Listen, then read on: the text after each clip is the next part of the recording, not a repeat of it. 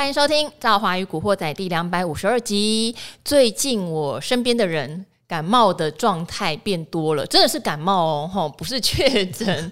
就是像以前，可能我猜口罩拿掉以后，大部分的人就真的比较少戴口罩了，所以一般的感冒病毒似乎又开始流行了起来。那我觉得最近让我比较担心的是，我去诊所拿药，结果没有想到医生告诉我说，我以前惯用的一款抗生素现在断货中。因为被这个中国大陆的疫情干扰啊，它的原料全部被中国大陆锁定，都没有办法再流出，所以那一款抗生素就处于一种停产中的状态。好，那就只好换药。哇，听得我都有点紧张诶，就想说哇，现在坊间传的什么去扫蒲拿藤、去扫药这种事情。会真的发生在台湾的身上哎，哈好，所以今天呢，我们请来的是可以在寒冬中抚育大家、疗愈大家的哈帅哥型男基金医生志远哥。赵华，还有各位听众朋友，大家好。好，志远哥还是很有元气，看起来非常健康。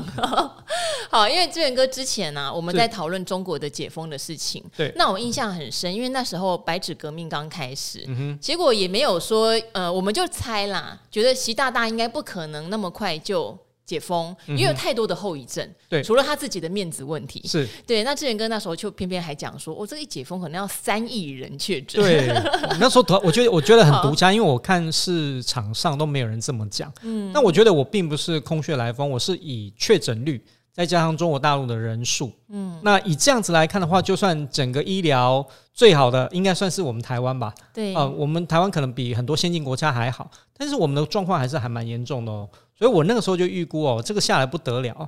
那当然，唯一预估错误的大概就是那个解封的时间点。对，因为很不幸，我们刚讲完那一集，你还记得吗？你因为你觉得太多的后遗症，包括说他们医疗资源不足，然后他们其实整个制造业都已经很冰封了。如果现在大家来大规模染疫的话，会更惨。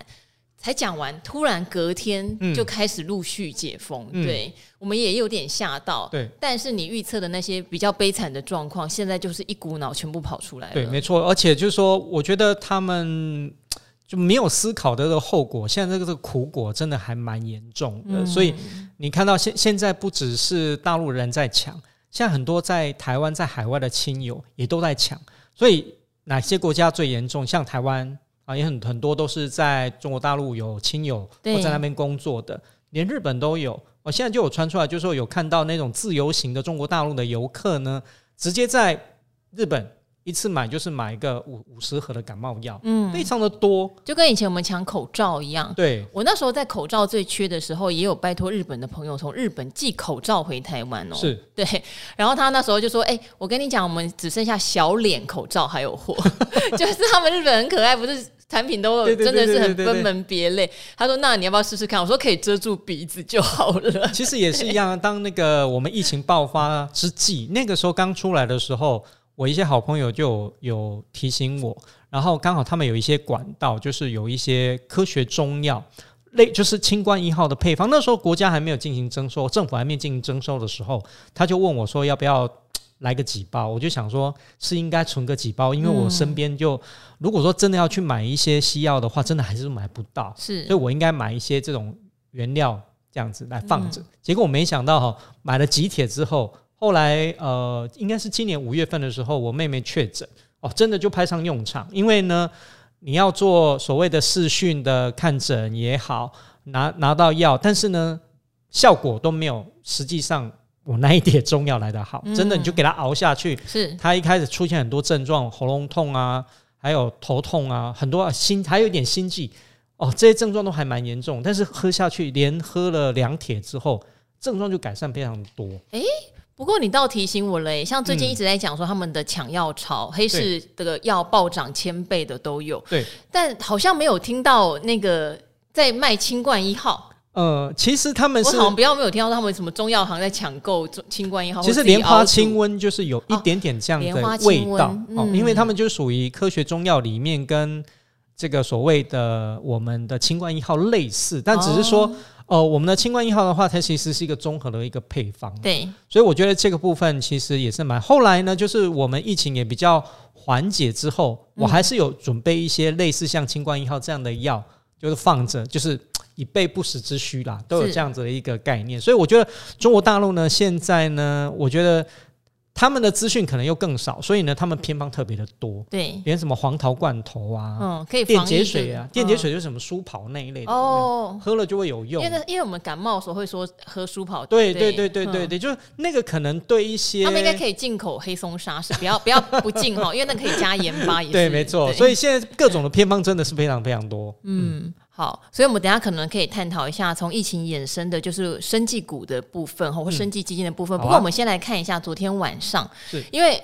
美股啊，昨天晚上科技股是全面大跌，嗯、但里面有一档是已经跌了很多天，对，跌了一个月，哦，就是特斯拉。对，那特斯拉马斯克这个人平常就已经非常古怪，做了很多的事情了。那他最近就是发起投票嘛，嗯、问大家他要不要辞去这个 Twitter 的 CEO，就百分之五七人投票说你赶快辞哈，因为你之前卖特斯拉股票来养 Twitter，、嗯、那你继续 Twitter，你也没有好好把这些花的钱拿来照顾员工，你是嫌东嫌西，然后让一堆员工。员工离职，对不对？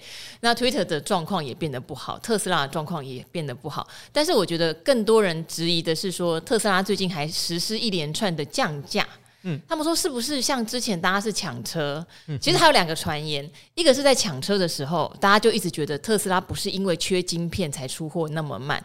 他说以前他出货就还蛮慢的，哦，那缺晶片就变得出更慢，所以他们一直觉得特斯拉在出货的呃。所谓的品管流程上一定有什么问题，让他在出货上以前就有一些问题。这样，那现在是哎。诶还在讲很缺很缺很缺，怎么就开始变成是呃？有传说上海的特斯拉可能会暂时停工，然后又可能会降价，又说他现在在整个大陆的供应链被大陆本土的电动车打得稀里哗啦，很多对他不利的传言通通跑出来。嗯，好，所以到底我们要怎么解读？因为以前我们都觉得特斯拉是神一样的哦，台湾一挂供应链都以我能打进特斯拉为荣。对，那最近这一挂供应链虽然没有暴跌，可是也涨不太起来。嗯。我觉得，我个人觉得说，特斯拉的股价呢，最大的原因呢，不是来自于它的一个本业。嗯，那我们以几个切分点来看的话，就是说，在这个马斯克宣布收购推特之前呢，它这个呃特斯拉的股价还跌三成左右，哦，大概是跟科技股指数大概差不多，嗯、跟那些科技巨擘大概也差不多。但是它今年以来到现在哦，已经跌了七成。是，也就它百分之四十的跌幅是从它宣布所谓的诟病 Twitter 之后的下跌。哎，不过它不是也有做分拆吗？对，也有做分拆，但是呢，大概这个跌幅上差不多是来自于这样子。嗯、那这个呢，其实很大的关键就来自于说，我觉得他对本业来讲不够专心了。是不够专心的原因，当然有几个，当然就比较自以为傲。当然中间有人跟他劝他说：“哎，你是不是要找一些对于社群经营比较？”有概念，还给他人选哦，嗯，哦，说这些人的话，你要不要请他们来做 CEO 啊？你自己的话可以做哦投资者，那你可以比较专心在 Tesla 或 SpaceX 这一些事业上面。结果他说没有哦，他说 Twitter 的事业的复杂度哦，就跟只有这个特特斯拉的百分之十而已。就对我来讲，这是一块蛋糕的事情。可是根本就不懂硬体软体，对不对？对社群，对对。那更重要的是，嗯，他的确是做的不好，而且呢，他还从特斯拉跟 SpaceX 里面挖人到 Twitter 里面去做啊，他不是把 Twitter 人赶走，对，然后他还从特斯拉挖人去做，从硬体的车车子去做社群软体。对，这个第一个就有问题嘛。第一个，你可能你会你要挖的人绝对不是那种呃等闲之辈嘛，你是挖好手嘛，嗯、你把好好手挖出来，然后做社群。这件事情的确来讲，我们就刚刚讲所谓分心，对呀，所以大家觉得说你在本业上来讲哦，其实是有一点分心的。那他本业上来说，你说哦，特斯拉有没有很大的问题？当然，就是说呃，很多传统车厂，我觉得现在崛起哦，特别像是 B N W，这一些，就非常的一个积极哦。他们的 CEO 也讲了，现在以后不再是特斯拉就是一家独大，他讲的也是对的。但是我觉得说。特斯拉还是保有它一个蛮独有的一个优势，说毕竟它就是一个以 EV，也就电动车起家的这样的一个概念，而且它不管在设计上面或在所谓的硬体、软体的配合度上面，的确都是有它的一个优势。就是对车主来讲哦，哦，如果是比较奢华级的，比较可能就是有钱人呐，我们讲有钱人的话，可能第一选择我要选择这个电动车的话，还是很多人会选择。特斯拉的，嗯，但是如你要说哦，最近很多像比亚迪这些呃，甚至有一一个叫做所谓的哦越南的这个电动车也开始打进去美国市场，很多人在讲这件事情哦。我觉得是这样子啊，一个新的产品就好像 iPhone 一样，当你牵涉到价格敏感度的时候，如果你要低价的话，你也会有一个市场，就好像华为、小米这样子，它低价但是性能好，所以你会有一个性一个市场，这个市占率不会低。为什么？因为中中国大陆的一个市场很大。可是你要说比亚迪的车要卖到美国去，要卖到欧洲去，有人会买吗？嗯，我觉得很少了，是非常非常低。嗯，所以我觉得它最大的问题还是第一个，对于本业的一个不专注。那么你对本本业不专注之后，你要想哦，后面的追兵是非常非常快的，所以当然你就没有办法保有你原来这么高的一个毛利率。那当然他特别讲说，今年想要出到一百五十万辆，但是前三季大大概只出到差不多九十几万辆而已。他也先也先讲了，大概一百五十万辆，大概是不太可能。我预估差不多就是一百二十几万辆了。以这样的一个一个数字，还是大成长，但是成长的数字很明显就没有过去来的这么大。嗯，所以我觉得这是马斯克要特别注意的，就是说，过去我们在看苹果的 iPhone 也是一样，它它也不是每一代就是说好像都领先，好像都卖卖得很好，它也会经历一个高低潮，很多这个追兵都追赶得非常的快。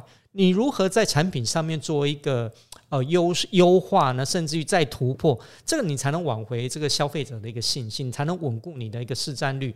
那你现在就是又又要想要去经营社群，这些都不把本业搞好，那我觉得当然股东对你来讲的一个信心就不是那么的足。更不要忘记说你他现在来讲，就是说他的股价是建构在大家对于他未来的一个盈利的想象上面。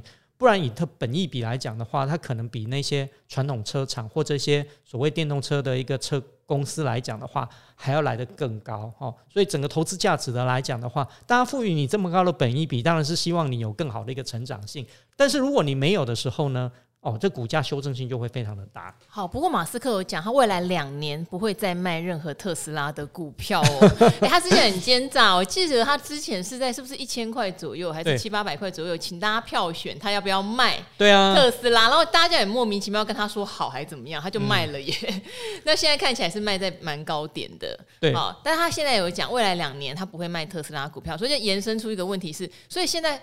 反过来说，是特斯拉的买点吗？哈、嗯，那台湾的汽车相关供应链哦，嗯、呃，如果他们其实我觉得有个好处是啦，通常不会只做到特斯拉，对，你能做汽车，一定是传统车厂也有做到，或是说有机会做到比亚迪这些。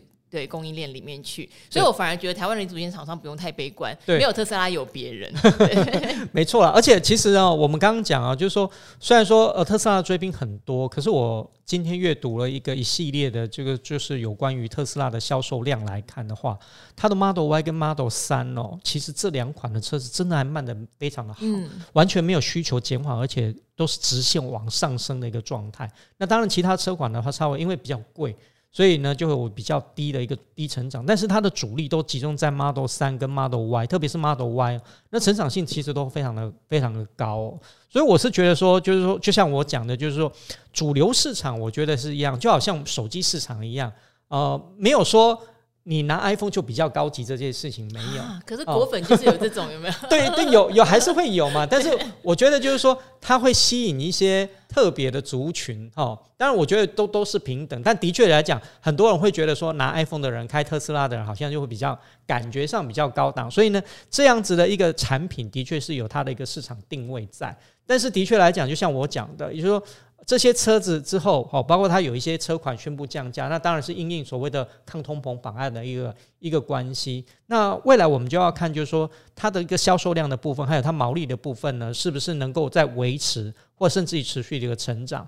那我是比较不悲观，是说，呃，如果。马斯克能够赶快回神哈，真的比较专注一点的话，我觉得这个才是一个比较重要的啦。那对外讲说不在未来两年不再卖，但是他有可能去卖 Space X 啊，对不对？他本来就不务正业啊，你看，对啊，他也搞火箭，对不对？对啊，嗯其实都没有关系。其实我我欣赏这个人呢，我觉得他有一些傲气，有一些傲气的人，他在思想上面来讲的话，他会想到很多很不一样。比人家更快的，可能你会觉得是天方夜谭，但是当他实践的时候，呃，那个想象力就会非常的大。但是我觉得是说你在啊、呃、傲气之余，还是保有一些谦卑。那同时呢，你还是要专注在你自己的本业上面，否则的话，嗯，那你可能很快就被追兵赶过去了。嗯好，因为我们有之前有跟大家分享过，有很多的电动车 ETF，对，所以它里面特斯拉成分高的这两天也是不好过，对，也是不好过。不过如果是投资在 ETF 的话，反而我觉得比较放心，嗯，因为它里面还会有非特斯拉的相关成分股，对，就没有跟着特斯拉跌，这是其一。嗯，那其二是，哎，我觉得马斯克的特质确实在世界上真的是叫做亿万中。为选一啦，对对对，对，哦，所以他如果愿意专心经营特斯拉的话，嗯、我觉得还是会有一番明显的成长跟、啊。很多人说他都说他很像那什么钢铁人，那么 我是就是他，我觉得他就外星人啊，对不对？对对对对。但是我觉得是这样子，就是说，呃，摒除掉我，我觉得投资电动车 ETF 或电动车这个产业哦，不是只投资特斯拉这家公司。我觉得这个部分呢，它这个电动车产业呢，还是会持续成长的，因为这个就是一个趋势。那当然，它中间有一些波折，那增加呃，这个竞争者也会越越多，但是都无碍于这个趋势的一个成长。所以我觉得，在未来这几年还是可以看到，就是电动车未来更加的一个普及化。嗯，那同时间呢，就是买的人也会越来越多。所以我觉得有投资的人可能短期有受伤，但是我觉得也不用太太担心，你就把它当做，就像我讲的。你如果是预定好，对，没错，短线没有一个好的一个涨幅，但是还让我套牢。但是如果你做好一个三年、五年的这样的一个准备的话，你度过这个低潮，你在现在这个时候扣，我相信都是还蛮。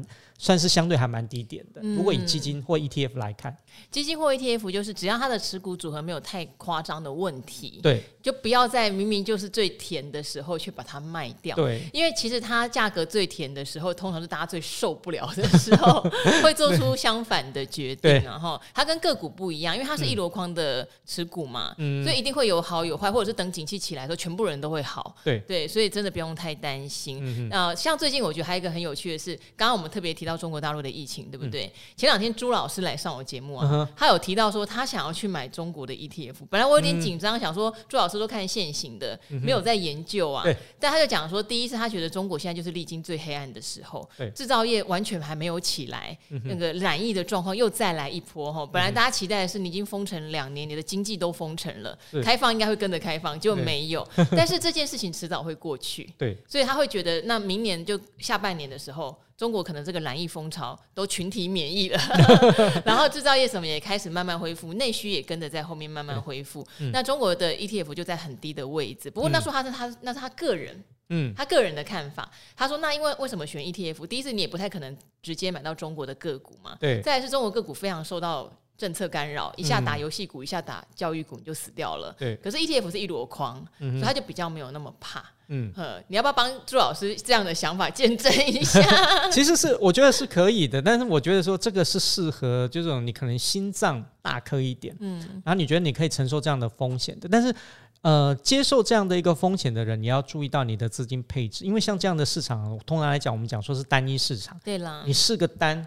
用你整体资金最多不要超过十个 percent，嗯，你可以跟他去赌一下试一下哈。但是这这段期间里面，我觉得呃，我看了一下哦，还不是呃，如果以这段时间其实涨比较多的，反而是那个中国金融指数里面的这个这个指数涨得比较多，也就是在海外挂牌的这一些这个中资股，相对来讲涨幅还比。中国大陆多一点，是，所以我觉得你如果你在选 ETF 或基金的时候，哦，不妨朝那个方向去选择，因为之前都被打得很惨，什么阿里巴巴、美团那一些都打得很惨了。但是这一段时间就是随着这个港澳中解封哦，那当然来讲，现在这个中国解封的是被还蛮惨烈，但是终究会过去嘛，就跟我们一样，所以我觉得不妨试一下，像朱老师这样子，但是你只要做好所谓的资金控管。那应该就没有太大的问题。好，那刚好因为有一个呃听众有留言，他问到就是人民币相关，嗯、那趁那个基金医生来哈，嗯、也顺便解惑一下他的问题哈。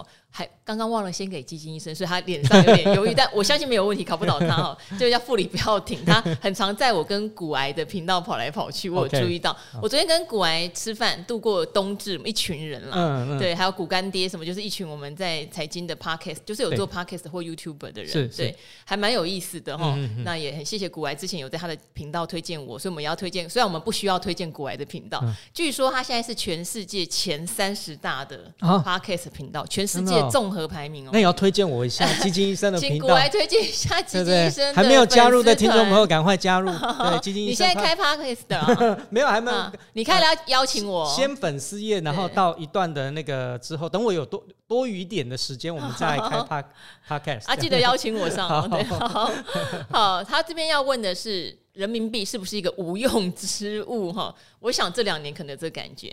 因为我讲过，很多台商朋友都希望钱可以从人民币换成美元或台币出来，都出不来。嗯哼，好，那现在反过来是台湾人手上有一笔人民币，他说到底要怎样才能效益最大化？他说现在定存的年利率好像只有两三趴，像美元现在我有听过快五趴的哈，输给了通膨。好，然后再来的话，保险没有人民币计价的保单，确实台湾不会有人民币价计价的保单。对，他说基基金如果用人民币计价，是不是一个最佳解？但是他常常看到同一档基金如果有人民币计价，通常也会有台币跟美元。嗯，好，所以他也在想，他说用哪一种币别有没有差？哈，那是不是哈要买投资区域完全 focus 在中国大陆的，才没有所谓换汇的风险？他说：“否则是不是要两岸统一才能用得到人民币这种鬼东西？” 他有点生气喽。对，啊、呃，其实也不是这样讲哦。其实我自己本身哈，嗯、在很早的时候就有人民币的账户。嗯，那时候还是我记得人民币还是一比一比四的时候。现在不是好像也没有差那么多。哦、对，那那个时候其实是、嗯、呃。呃，那那时那个时候的状态，其实是中国大陆经济还是还蛮好的时候。你要开户都不容易，我还是透过同事的帮忙去介绍，然后拿着台胞证直接去去开户的。好，那个年代，所以算很久，是十多年前了。那那个时候呢，我觉得说拥有人民币的市场，第一个哦，因为那个时候我管。那个所谓大中华，所以其实中港台我还蛮常跑的。第二个，我我是觉得说那个时候，我觉得中国大陆的投资是有看头的，嗯，所以我那个时候的做法真的是有带一笔钱，然后换过去呢，存了一笔钱在中国大陆那边，现在还是有一些在那边，然后有一些呃中国的基金，然后呢还有一些定存，因为 志恒哥。哎，之前叫做李博大中华区的研究总监，后来现在叫亚太区，是不是？我扩大了升官，他是 升官到亚太区，但是我们刚刚跟他开玩笑说，这个亚太区是囊中国，还囊港澳，就是港澳中国现在不能，现在很少去，很少去，他现在都往东北亚去了，去日本。好，但是中国大陆还是一个很重要的市场嘛。那人民币是不是不是无用呢？我觉得不是这个样子，但是它定位是什么？第一个，你要有需求，什么样的需求？嗯如果你常常呃往返，比如说你的工作上面是有相关的，啊，第二个呢，你其实中国我为什么想要带呃把台币换成人民币去那边投资，是因为我想要买当地的基金，我不要买在台湾发的这些中国的基金，因为它不纯，我要买纯的是说他直接去买内资股消费那些白酒股也好或什么的。呃，创新科技股也好，因为你在中国大陆，你真的还可以买到很纯正的基金。好，不要管说它现在涨还是跌，就我要想要投资中国，我是不是想要投资最纯正的？嗯。但是因为我们在台湾其实有一些限制，就是说台湾投信发的基金，你可能中国大陆的投资不可以超过十趴，所以它很多还是要投资在这些红筹股啊，这些其实都是很间接的。哦，我想要的是那种。享有那种很高的本益比的直接的在中国大陆的这种公司，所以这一种呢，你就是可以有这样的一个投资需求，可以去满足你。但如果你觉得说没有这样的一个投资需求可以满足你，你也不常常去工作，你也不去那边旅游，你也不从来不去中国大陆的，然后你也不想从过都中国大陆的话，那的确你把人民币放在手上就没有什么。呃，好处，嗯，而且呢，中人民币其实它不是一个自由流通的货币，所以你是没有办法直接跟投信公司说，好，我拿人民币，如果我用美金的话，有美金计价的，我可以直接拿去投信公司说，我要买这个美金计价这个基金，嗯，然后我直接用美金付，哦，就不会有什么汇率的问题，对不对？甚至于还有未来美金升值的话，还还你还有一些相关的汇兑收益，但是人民币这种就不行，因为它不是自由流通的一个货币。所以呢，我觉得这个就是看说你本身就好像我们在讨常常讨论所谓你要不要换日元这样的问题，嗯，要看你有没有需求。对，因为很多人说，难道我不能趁它便宜的时候买一大笔存着吗？嗯、我说存着没利息呀、啊。日本日币的问题就是你存在里面没利息啊，是啊，对不对？是啊，那就是你旅游需求嘛。对对对对，对、啊。那人民币也是一样，就是说，如果你真的有一大笔在手上的话，哦，那又不知道做什么的话。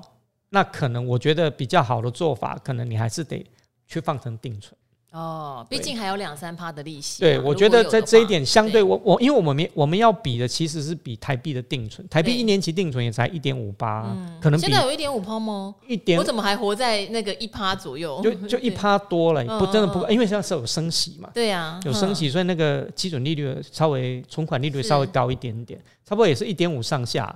所以相对来讲的话，还比台币的定存稍微好一点点啦。对啊，嗯，对。然后当然也期待，就是如果中国大陆明年下半年 有稍微复苏，因为它现在的状况让外资很害怕。是，可是外资也不敢轻易全部都撤走，因为撤走要回去很困难。哦，对，因为中国大再跟大家讲一下，中国大陆是特许制，大家可能都不知道，就是说你要进来，你要得到中国官方的许可，所以那个是入场券。那么你一旦决定要离开之后，你把入场券缴回去之后呢，嗯、你要再进来要重新申请哦，嗯、不是因为你进来过，就好像你去迪士尼一样，你这个票给他验过之后，你已经出场，你说我要再进去，我又买过票，没有再买一张票进来，不是，而且搞不好他也会对你另眼相看，说你为什么那时候在我最困难的时候你离开？是啊，现在我额度不给你，对，嗯，所以而且就是你拿到入场券，刚才我提到，如果你是跟外汇汇入有相关的。他们还有一个叫外管局，就是要管汇率的这一块的，你还要拿到额度的许可，所以不是拿到入场券而已啊，还要资金的许可，所以要进去中国大陆真的不是那么容易的一件事情。所以很多外资现在就是很困扰啊，到底要不要走？很想走，但是怕走了之后又失去了一个最好的一个机会，杀在阿阿呆股。所以呢，这就是很麻烦的一个地方。其实真的麻烦哦，因为特斯拉现在在中国也面临到还蛮两难的哦。对，对，就是它在中国的售价是一直降价，是因为同类型就是哦，对啊，比亚迪啊、蔚来啊这些。当然，如果因为中国大陆不一样，因为中国大陆其实是价格敏感度很高的，那当然它也很有钱的也一大一大堆。但是真正来讲，说它真正来说，小资主还是挺多的，所以那个价格敏感度对他来讲，真的还蛮明显的。所以就像 iPhone 一样嘛，就 iPhone 也是后来哦，呃，因为华为之后哦，iPhone 的一个销售量才比较前面，不然的话，以前在华为、小米盛行的时代，哪有 iPhone 的边呐？可能它可能连前三都进不去哦。是。好，所以的话，呃，就是等于在中国大陆，如果你有人民币，对不对？对，如果你没有办法在当地投资，就先放定存，对，再看看以后。有没有在开放说我们还可以去开户啊，或什么？也许那个会比较直接。对，没错。但目前短期确实没有别的解放了。对，没办法，因为它 毕竟一个不是一个自由流通的货币，就是有有这个麻烦。那我未来的话，如果有比较有开放，如果你对中国大陆有兴趣，哎，中国大陆解封之后，你不妨去走走看看，觉得说有没有必要开个户头？哎，那边的利率的水准来讲更好。更好，好。当然也会很担心有人存进去 领不出来啊。希望这些乱象可以慢慢。东西有有时候他们怎么会那么倒退吼？就希望这些乱象可以在未来几年慢慢的更开放，对对对，不然谁敢去？真的很可惜哈。好，刚刚有特别提到。呃，生医基金的部分就看晚上的理财达人秀。其实 志源哥有就这个中国大陆现在染疫的情况很严重，以及生呃，我们其实有很多的生技医疗基金哈，哦、是国外的，他投资在很多的药厂或是生技公司，嗯、其实前景是非常好。嗯、这件事情晚上哈，请大家哈准时收看 理财达人秀。那好，之前有人说赵华生日两年都是找永年老师哦，对，因为生日不重要，重要是耶诞夜，嗯、所以耶诞夜要找志源哥，因为这是一个浪漫的。节日对不对？嗯、好，那我们这边也祝福《赵华与古惑仔》的听众朋友们耶诞节快乐喽！圣诞快乐，Merry Christmas！哈，希望大家过完年，整个过完耶诞节，过完跨年元旦，嗯、整个人会更精神哈。对，好，那今天就谢谢大家啦，跟大家一起说拜拜喽！拜拜。拜拜。